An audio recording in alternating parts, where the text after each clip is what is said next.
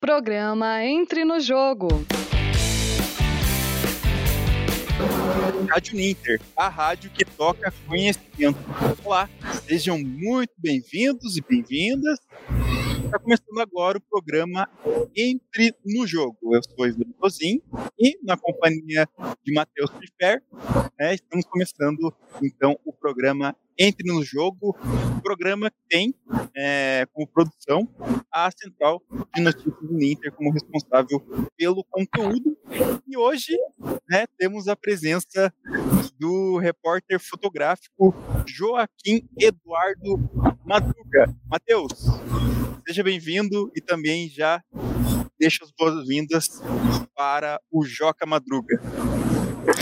Obrigado, Evandro. Olá a todos. É isso mesmo, hoje a gente tem a presença do Joaquim Eduardo Madruga, ele que é mais conhecido como Joca Madruga, ele tem atuação no portal Terra Sem Males, e por curiosidade, o Dia do Repórter Fotográfico é comemorado no dia 2 de setembro. Seja bem-vindo, Joca. Obrigado, Matheus. Obrigado, Evandro. Evandro, é uma honra poder estar aqui com vocês para a gente papear um pouco sobre fotografia, que para mim é mais do que uma, uma sobrevivência, né? Fotografia é uma paixão. E já deixar um abraço também para o Mauri, grande amigo, jornalista e, e professor. Então a gente deixa as boas-vindas, é uma honra receber aqui o Joca Madruga, né, longos anos de experiência na fotografia. Só que antes de tudo eu queria pedir para ele voltar um pouco lá atrás, no tempo, né, para ele contar como é que foi esse início dele no campo da fotografia, como que surgiu essa paixão, né? Queria que você contasse um pouco para a gente, compartilhar, né, com a comunidade, com os alunos. Acho que é muito bacana contar como começou. Então, eu sempre é, eu atribuo um pouco o meu gosto, né, pelas imagens, né, pela fotografia, a duas pessoas centrais assim que me que sempre me motivaram, né, nesse sentido. Um que é meu pai, né, meu pai sempre me, me motivou, sempre me acompanhou a assistir filmes, né, a, a ler, a ler gibis, livros, enfim. Meu pai sempre me, me deu essa, essa apresentação, né, desse tipo de, de cultura, né, de poder é, entender as imagens, entender não, né, de, de ver, né, então e os filmes, né, os filmes, filmes clássicos lá da década de 40, 50, que meu pai adora, e eu ficava às vezes pensando, né, nas cenas, como eram feitos e tal. E um, um outro personagem é o Dito Roldão. Benedito Roldão foi um amigo meu lá de Andirá, onde eu morei do, mais, por mais de 20 anos, né, minha cidade, na minha terra natal. E o Dito, ele tinha uma câmera e vivia fotografando, e ele sempre gostava de fotografia. E era um desejo meio que, que, que eu tinha, mas que eu não revelava, porque eu não tinha condições financeiras de comprar uma câmera, né? Aí isso é, foi isso aí a década de 80 e 90, né? Da década de 80 para 90. Então, o preço de uma câmera fotográfica era um, hoje é um absurdo, naquela época ainda também era um absurdo, né? E não tínhamos a facilidade que hoje tem no caso do celular. Então, é, essa paixão vem daí, né? De ler, de assistir filmes, de acompanhar um amigo. E, e primeiro, quando eu mudei para Curitiba, né? Eu vim trabalhar em Curitiba em 1998, vim trabalhar na CNBB. Então, eu tive condições de adquirir uma câmera fotográfica nesse período. E aí eu comecei, então, a fotografar, primeiro por brincadeira mesmo, fotografar por gosto, né? Por, por um passatempo. Até que um dia eu resolvi, então, falar, não, eu vou investir nessa, nesse, nesse segmento. Fiz um curso de fotografia documental e fiz um curso de fotografia básica também lá no, no, no núcleo de, de, estudos da fotografia que tinha em Curitiba, que era um núcleo que era comandado pela Mila Jung e pelo Felipe Prando, né, onde eu pude aprender muito mais sobre a fotografia e dali então eu resolvi que eu queria viver disso, né? Queria viver de fotografia. E hoje, graças a Deus, eu trabalho com fotografia documental, trabalho com fotografia esportiva é, e também com fotografia política, né? E consigo é, sobreviver, não viver como, como eu gostaria, mas consigo pagar minhas contas, vamos dizer assim, da fotografia hoje em dia. Joca, é, agora direcionando um pouco para fotografia esportiva, né? A gente sabe que a fotografia esportiva é um desafio, né? Você tem que ser ágil, você tem que estar ali sempre atento para não perder ali os melhores lances, enfim, porque é tudo muito imprevisível no esporte, né? E quais as principais diferenças que você pode citar assim para para fotografar esportes? E se é preciso ter um equipamento mais robusto, algum investimento maior? Então, o, o fotografar esporte é uma vamos dizer assim, é, uma, é, uma, é, um, é, é algo muito prazeroso, né? Porque você está fotografando algo que, que faz parte da vida das pessoas, do cotidiano, as pessoas vão comentar no dia seguinte, você vai ter uma foto sua postada em um site, em um jornal, e alguém vai falar daquela foto, vai falar bem ou vai falar mal, mas vai falar daquela foto, é, vai comentar, é, vai virar um pôster, enfim, né? É, fotografar, fazer o fotojornalismo, né? Estar dentro do fotojornalismo esportivo é muito, é muito bom, é muito prazeroso. Porém, tem isso, você tem que estar, tá, tem que estar sempre atento. Você tem que estar com um olho no peixe e um olho no gato, como diz o ditado, né? Porque nós, como hoje, hoje em dia a gente precisa muito é, da rapidez para enviar as fotos, então, por exemplo, se você entrar num site, qualquer site de notícias, e, e de repente você é, entrar lá e, e, e, com um minuto de jogo, de um jogo de futebol, por exemplo, um minuto de jogo já vai ter uma foto lá ilustrando, porque é, é muito rápido, né? Você está ali fotografando, você está atento com a, com a câmera na mão, mas você já tem que baixar a foto no computador, já colocar a foto pro mandar para o editor, para a agência, para o site, para o jornal, já, já estar né, pro, pro, para o, o, o, leitor já ter essa já ter ali então aquela notícia que você vai transmitir. É, a questão do equipamento é muito importante, né? É, você, tem um, você ter um equipamento próprio para o fotojornalismo esportivo é o ideal, né? Nem todos conseguem, óbvio. Eu mesmo, eu tinha uma 300mm que quebrou e hoje eu uso uma 70-200. Né? Eu ainda quero voltar a ter uma 300 ou uma 400, que seja. Mas é um equipamento muito caro, né? Hoje em dia, para fazer fotografia profissional, ela é muito cara. E, e, além da lente, você tem que ter um corpo que corresponda à lente, né? É aquela coisa, não adianta você ter um motor de Ferrari e colocar num Fiat 147, por exemplo, né? Você tem que ter né, o, o motor e tem que ter a carcaça do motor também que suporte, né? Então é muito é muito caro, né? E o equipamento ajuda sim, né? O equipamento interfere muito. Você ter, se você tem uma 400 milímetros, você vai ter uma chance maior de ter fotos melhores, porque você vai buscar mais longe dentro do campo. Né? Se você tem uma uma Canon é, 5D, por exemplo, você tem boas chances de fazer fotos boas. Mas se você tem uma Canon uma Canon com é, é, um DX, por exemplo, você vai ter chances maiores ainda de fazer fotos boas, né? Então o equipamento ele, ele é importante sim para fotografia, principalmente para o futebol. E, e, e, aí eu queria dizer o seguinte: cada esporte você vai exigir, é, cada esporte você, esses são, são colegas né, da, da, da fotografia. É, então, cada esporte vai exigir um tipo de lente. Então, uma 400mm você vai usar no futebol. Para o voleibol, uhum. talvez a 400mm já não te ajude tanto. Você precisa de uma 300 ou uma 70-200. Se você vai fazer natação, aí, né? Então, cada esporte você tem que estar, tá, ter o conhecimento profundo daquele esporte para você ter o equipamento ideal. Não adianta você comprar um equipamento de impulso, ah, eu vou começar a fazer fotojornalismo esportivo. Ah, eu vou comprar tal câmera, tal câmera, tal câmera. E de repente você vai começar a fazer fotos que aquela lente não te, te é apropriada para aquele momento, né? Então você tem que ter conhecimento do esporte, tem que ter conhecimento das técnicas de fotografia e conhecimento do equipamento. Eu, Evandro, deixa eu fazer uma. Pode pegar uma carona uhum. no comentário Pode. que ele fez aqui. Uhum. É, eu queria te perguntar, Joca, o que, que você poderia é, citar para a gente?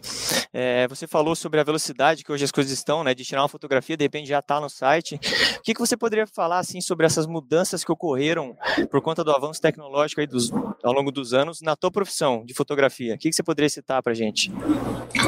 Então, tem as coisas boas e tem as coisas ruins, né? Eu, uh, o, que, o, que, o que eu vejo como ruim, né? É do ponto de vista da profissão. Muita gente se achando que é fotojornalista, e não é. Né? Então tem muita gente por aí fazendo assessoria de imprensa achando que é fotojornalismo, não é. Né? É um, um, um o, fotojornalismo exige muito mais é, atenção. Você tem que ter uma leitura do dia, você tem que acompanhar o noticiário, você tem que estar atento ao que está acontecendo no mundo se você não, não tem essa disposição, então fica difícil né, de você é, realmente construir boas imagens. O, a, o, bom da tecnologia, desse avanço tecnológico e mais, é que você tem mais oportunidades de fazer fotos melhores. Né? Então, por exemplo, vamos pegar lá na década de 60, 50, onde os fotógrafos eles tinham é, quer dizer, até a década de 80, até década de 90, né? Até, não é tão distante assim. Na década de 90 ainda as pessoas, é, os fotógrafos tinham ali 30 filmes de 36 poses. Os grandes jornais, as grandes agências, às vezes tinham mais de um rolo de filme. Mas os jornais menores, por exemplo, o fotógrafo tinha 36 poses para 90 minutos do jogo. Hoje, eu, com o meu equipamento, meu equipamento, que eu, como eu já disse, né, não, não, não é o, meu ideal, eu quero ter um equipamento melhor ainda, é, espero fotografar alguns anos ainda, né, de, de, de, de fazer alguns anos ainda de fotojornalismo esportivo, o, com o meu equipamento hoje, eu consigo fazer mil fotos em um jogo, 1.500 fotos em um jogo. Não fácil. A média de fotos no jogo hoje é de 300 a 500 fotos por jogo, com exceção de final de campeonato, ou um jogo mais, mais truncado, né, um mais disputado, e aí você acaba realmente fazendo mais, mais imagens. Né? Mas no, no, no, na média tem sido 300, 500 fotos, o que é muito ainda. Né? Então você tem veja a diferença, né? Então lá atrás os, os, os colegas tinham 36 poses para 90 minutos e eu hoje eu posso fazer 500 fotos e dali, né? Eu faço a seleção e mando uma média de 30, 40 fotos então para para a agência é, para a qual eu sou parceiro, que é a Futura Press. É, então eu tenho essas duas coisas, né? O, o ruim, então, é, é essa grande demanda, essa, esse grande boom, esse grande crescimento e, e, muita gente se achar fotógrafo e, inclusive eu, né? E a, a, o lado bom é que a tecnologia te, te, ajuda em algumas outras questões, né? As próprias redes sociais nos ajudam, né? Você consegue divulgar mais o seu trabalho, estar mais presente, né? Uhum. Até eu compartilhei algumas fotos aqui que é de alguns trabalhos aí do Joca Madruga agora há pouco aqui, que é a página é a página oficial até do Joca Madruga lá no Facebook. Então, quem quiser conhecer também sobre o trabalho do Joca pode acessar a página oficial. Algumas fotos que eu mostrei ali são as fotos que ele, que ele faz aí dos jogos, enfim, é, do trabalho dele. E olha só, uma curiosidade, é, além do que o Joca falou ali um pouco sobre essa, essa questão de equipamento, é, ele falou sobre, no mínimo, então precisa ter uma lente objetiva com distância focal de ao menos 200 milímetros né, para poder fazer o jogo. Mas aí o que, que muda em relação a teleobjetivo, um equipamento mais pesado? Qual que é a diferença, Joca? A gente tem a objetiva né, que, que vai aí 70 200, às vezes tem a, tem a 300 milímetros, mas uhum. o que, que uhum. muda? É, muda a forma de trabalhar? Muda, muda bastante. Porque veja bem, com, com uma 200 milímetros, você tem um alcance limitado do campo, né? Então, por exemplo, nós ficamos ali atrás da placa, nós temos da placa até a linha de fundo, nós temos ali mais ou menos 3, 2 metros a 3 metros de distância, né? talvez uns 3 metros, talvez um pouco mais, dependendo do estádio que você está. É... Então você já, já perde ali uma, uma, uma, certa distância. E quem tem uma 400 milímetros, por exemplo, ele consegue fazer fotos lá no meio do campo, né? E a diferença é o seguinte: se eu, eu caminho a 200 milímetros, eu faço uma foto de um, de um lance que está acontecendo lá no meio do campo, lá no, no, no, no, na região central do campo. Uma disputa de bola que está ali. É, no fotograma da, da câmera, né, no, no, original, vamos dizer assim, a, a imagem ela vai estar tá pequena, ela vai ficar pequena ali, os, os personagens. Então, o que, que eu tenho que fazer para aproximar? Eu tenho que dar um crop no, no, no programa de edição. Eu vou dar um crop, que é dar um crop? Né? Você cortar a foto, daí você aproxima ah, os personagens. Porém eu, porém, eu perco a resolução né, e a compressão da foto. Né? Eu vou perder resolução. Então, uma foto de no, no, na minha câmera que eu faço 6 mil, é, que eu tenho né, a, a resolução de 6 mil, o lado maior, vai cair por uns 2 mil. Então, eu já perco qualidade da imagem. Com a. Estou passando a ambulância aqui. Com a, a 400 milímetros ou uma maior, por exemplo, eu já não preciso dar um crop tão grande assim na foto. Então, já não vou perder tanta qualidade. Né? Já, já vou ganhar no foco, vou ganhar na, na nitidez, enfim, uma série de, de fatores aí que, que ajuda. Né? Então, se você acompanhar alguns fotógrafos, por exemplo, eu vou citar dois aqui, né? Rodolfo Bider e Albari Rosa, né? que são dois grandes amigos, dois parceiros. Se vocês observarem, às vezes eles estão de um lado do campo e eles fazem foto do goleiro lá do outro lado e não perde tanta a qualidade. Por quê? Porque eles têm um bom equipamento, né? Então isso isso ajuda muito, né? Você tem um, um equipamento que te busca mais no meio, é, ajuda bastante. Porém, é muito caro, né? Um equipamento, enfim, é, é, é uma lente, uma lente pode custar mais que um carro, por exemplo. Joca, a fotografia ela tem esse poder, né, cara, de permanecer ao, ao longo dos anos, de fazer parte da história.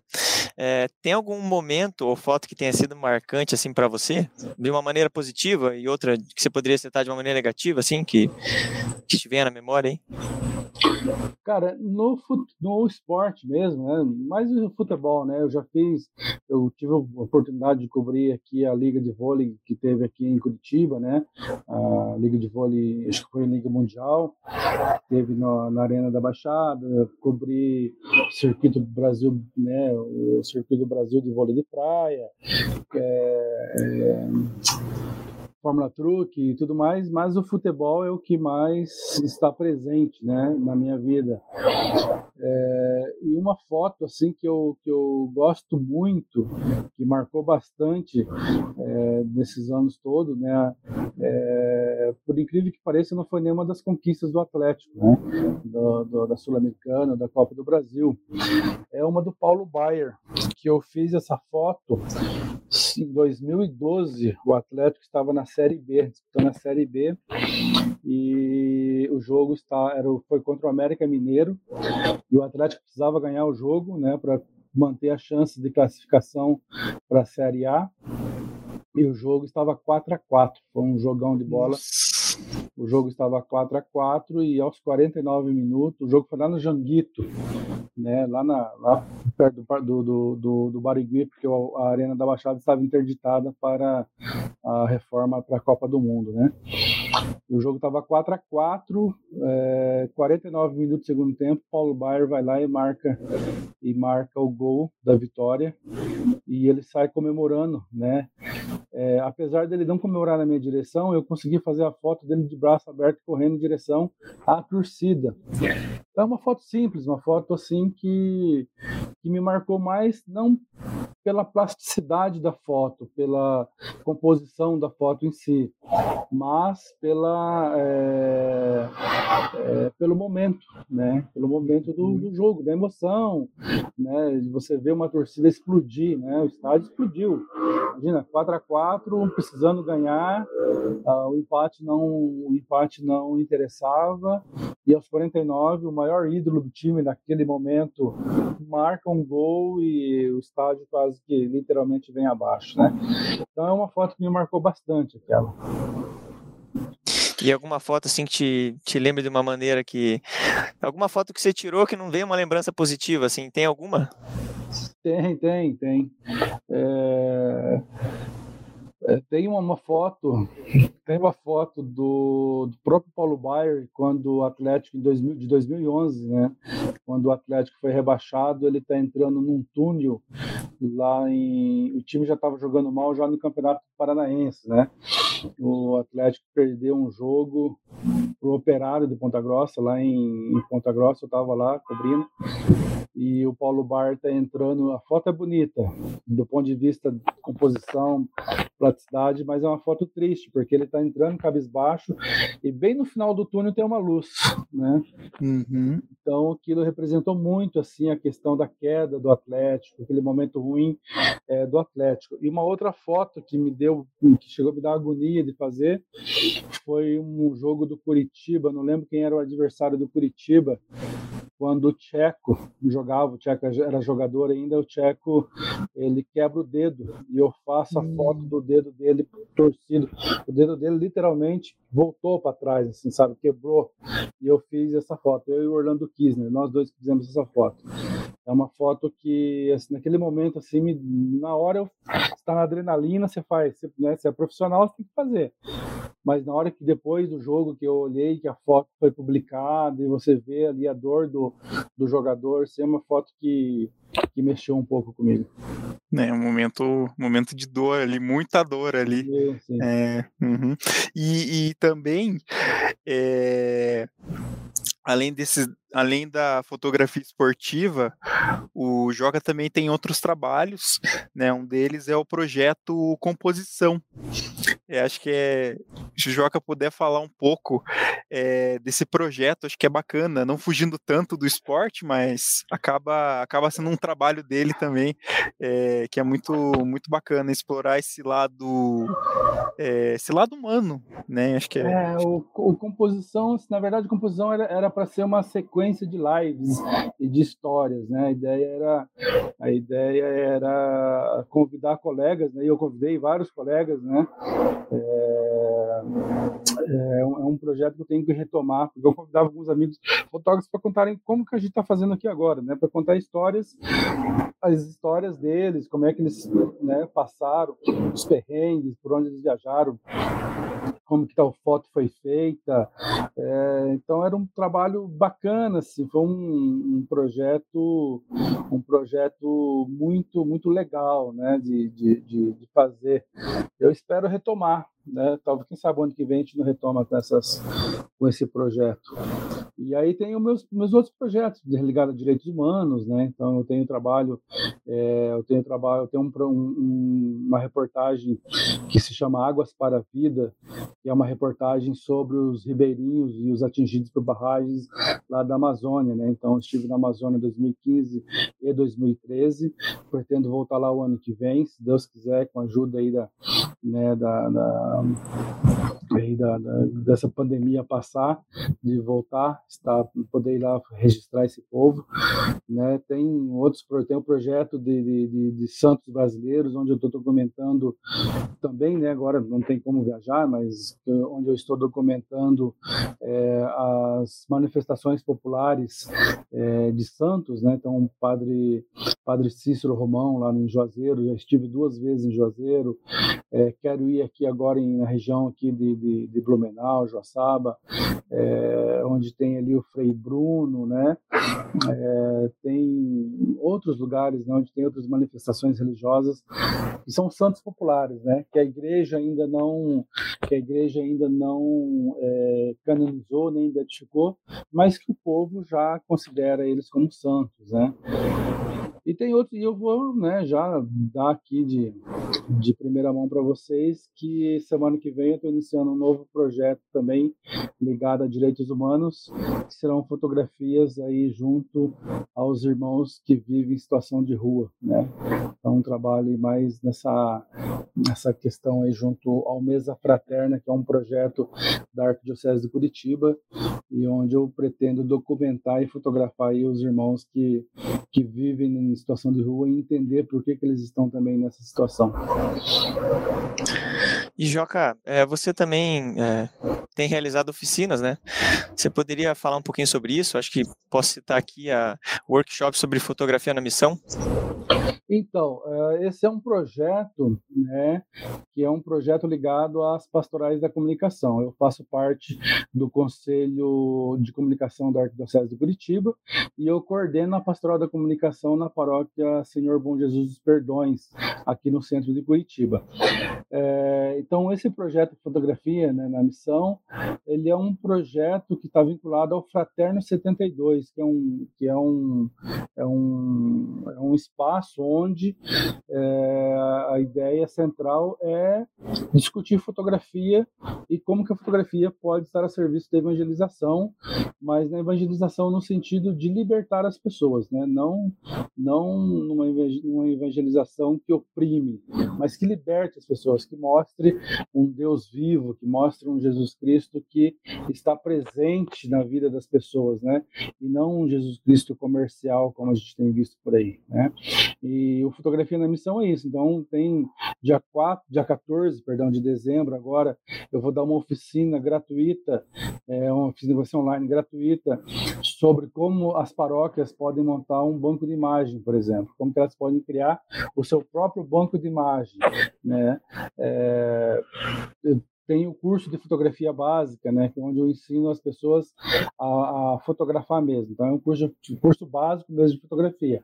Aí desse curso básico, o que, que tem de conteúdo? Então eu faço uma introdução sobre os conceitos de fotografia, é, apresento os tipos de câmeras, os tipos de equipamentos, né, de uma forma geral. É, a gente trabalha a questão da composição, né, então é, fotometria, é, a fotometria, é, é, enquadramento, é, enfim, textura, tudo que envolve a questão da composição, né? Os tipos de enquadramento e é, a gente dentro desse curso ainda tem uma saída fotográfica, a gente promove uma saída fotográfica e aí depois da saída fotográfica a gente vai fazer a leitura das fotos dos alunos, né? Onde eles é, é, acertaram ou erraram, né? e eu como digo nos cursos, né? e repito aqui, né? O acerto o erro depende daquilo que você quer. A fotografia existem regras, mas as regras da fotografia podem ser quebradas, né?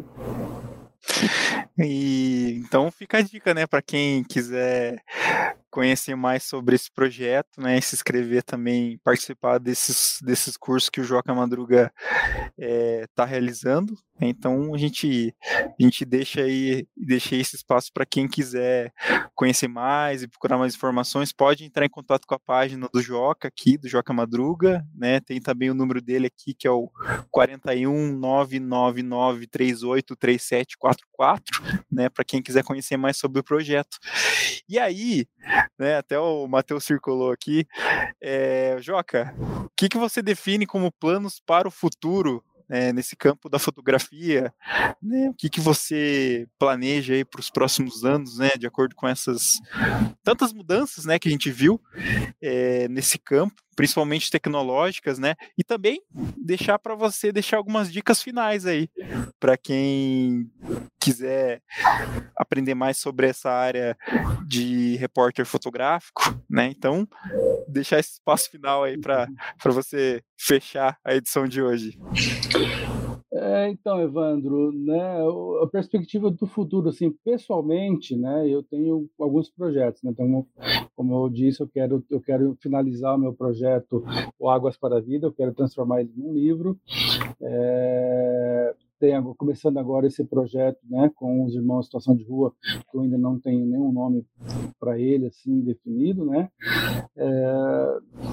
Quem sabe pintar outros projetos, né? Como eu já disse, eu quero continuar fazendo esporte, não sei por quanto tempo ainda, né? Eu tenho um problema no meu joelho que eu não sei até quando eu vou aguentar, espero que muito tempo, né? Graças a Deus eu eu estou fazendo um tratamento e, e, já apresentou algumas melhoras e espero aguentar muito tempo. A idade vai chegando e a gente precisa se cuidar, né? E, então tenho pessoalmente, né? Tenho eu vislumbro isso é, aqui daqui para frente e o projeto do Fraterno 72, né? Que ele deslancha aí junto às paróquias, né?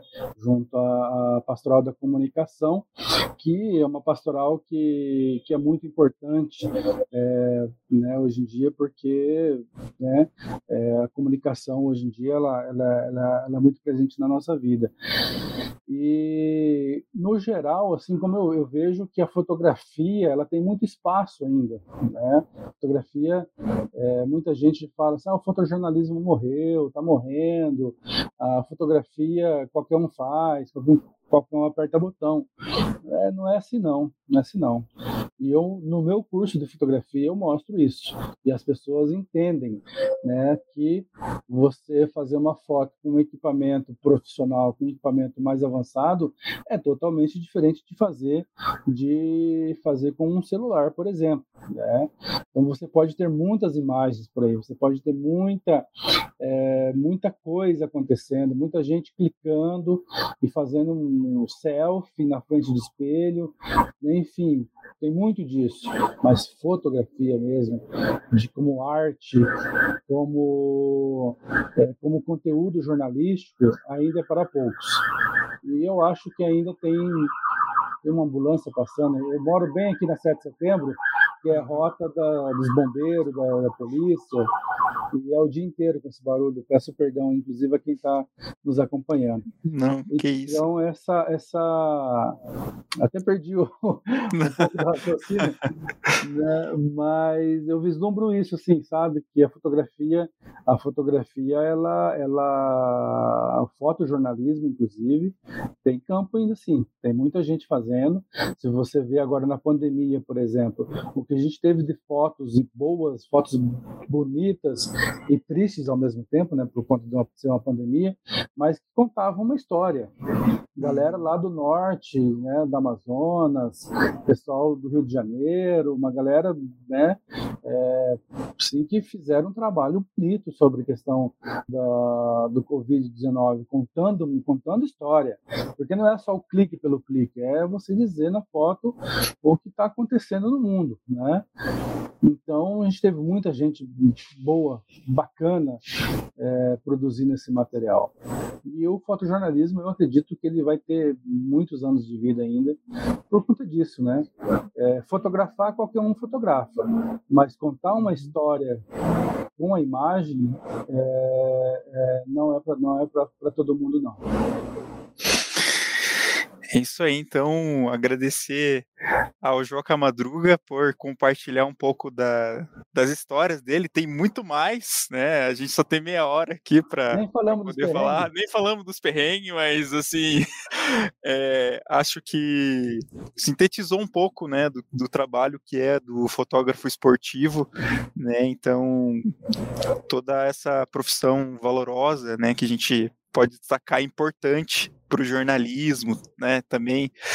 E, e, é isso, acho que, Matheus, você quer deixar alguma palavra final para a gente encerrar? Não, só gostaria de agradecer ao Joca mesmo pela, pela presença, né? Eu falei pro Joca que eu, eu já joguei no campeonato do Sindijor ali, do Sindicato de Jornalistas, e o Joca já me fotografou já, então sou um olha privilegiado. É, olha. Olha aí. É, Mas é isso aí. Sempre tô fotografando uns craques por aí. Mas agradecer mesmo a presença do Joca e a participação no programa aqui. Sempre um prazer. Eu, eu que agradeço de coração o convite, mais uma vez, muito obrigado, um abraço aos professores, né? E principalmente ao, ao Mauri, que é um grande amigo, um grande, um grande colega de profissão. E eu quero aproveitar e deixar aqui também o convite para quem tem, para quem é jornalista ou estudante de jornalismo e, e, queira fazer parte da Pascom, que a gente tanto falou aqui. Nesse final de semana nós vamos ter um encontro aqui em Curitiba, ali na Igreja do Guadalupe, é, no sábado às 13h30, é um encontro sobre a Pascom, onde a gente vai conversar e falar um pouco mais sobre o que é essa pastoral. Então, se tiver algum estudante que está nos assistindo, algum jornalista que queira participar, que queira fazer parte, né, entre em contato aí que a gente passa as informações para poder fazer a inscrição. E muito obrigado ao Uninter pelo espaço. Então, agradecer a participação do Joca na edição de hoje e a gente se despede, então, é, do programa Entre no Jogo. E a gente também passa para lembrar que pode acompanhar depois esse programa lá no YouTube, no canal da Rádio Ninter, né? Tá lá disponível, vai ficar gravado, além de acompanhar é, lá pelo pelo site uninter.com/rádio em formato de podcast nos próximos dias também essa conversa fica registrada, fica gravada para quem quiser acompanhar depois e também faça sua inscrição lá no canal do YouTube da Rádio Ninter, né? É, marque lá o, o sininho lá para poder acompanhar todos os, programas que tem aqui na Rádio Ninter, além do programa Entre no Jogo. Então agradecer ao Joca, né? Deixar o recado para quem quiser conhecer mais sobre o trabalho do Joca, né? Só entrar lá no Facebook Joca Madruga para poder é, acompanhar o trabalho dele. Eu vou deixar aqui escrito também. É, para quem quiser acessar e ter mais informações. Então a gente se despede. Rádio Ninter, a rádio que toca conhecimento. Até a próxima. Tchau, tchau. Programa Entre no Jogo.